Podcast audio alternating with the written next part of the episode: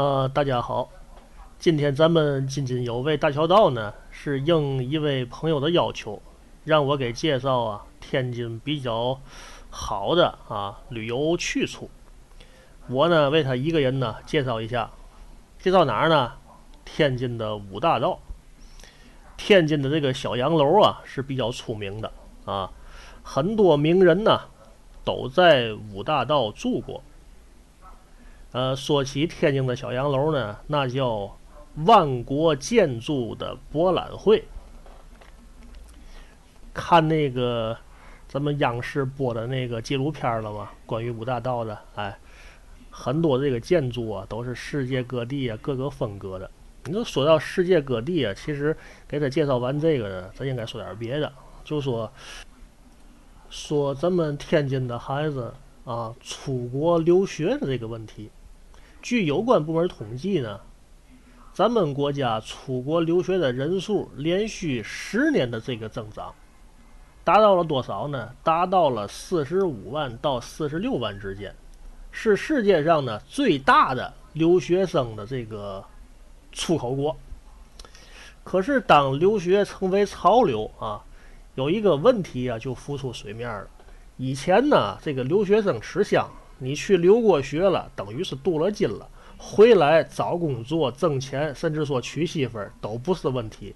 可是现在呢，大家呢也都吃过见过了啊，活得越来越明白，学历不代表能力，文凭不代表水平。你出去留过学了，除了说你有一定的这个阅历见识以外呢，啊，甚至说连外语都不见好多少。为嘛呢？你到了外国，你住的是唐人街，是吧？那个很多地方啊，说的都是粤语，都是中文，是吧？连报纸都中文的，啊，你回来以后呢，能力不见长，那些个企业聘你干嘛呢？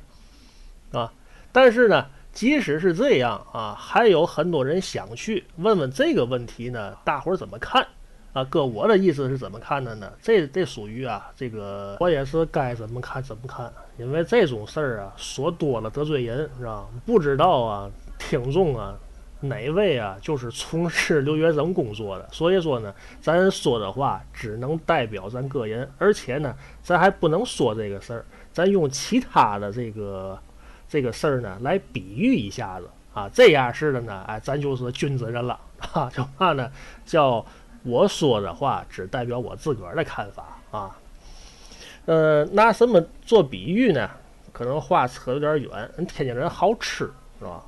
什么叫八大菜系呀？什么叫各地小吃了啊？什么叫这个生猛海鲜了？天津人都算吃过见过。不有这么句话吗？叫借钱吃海货。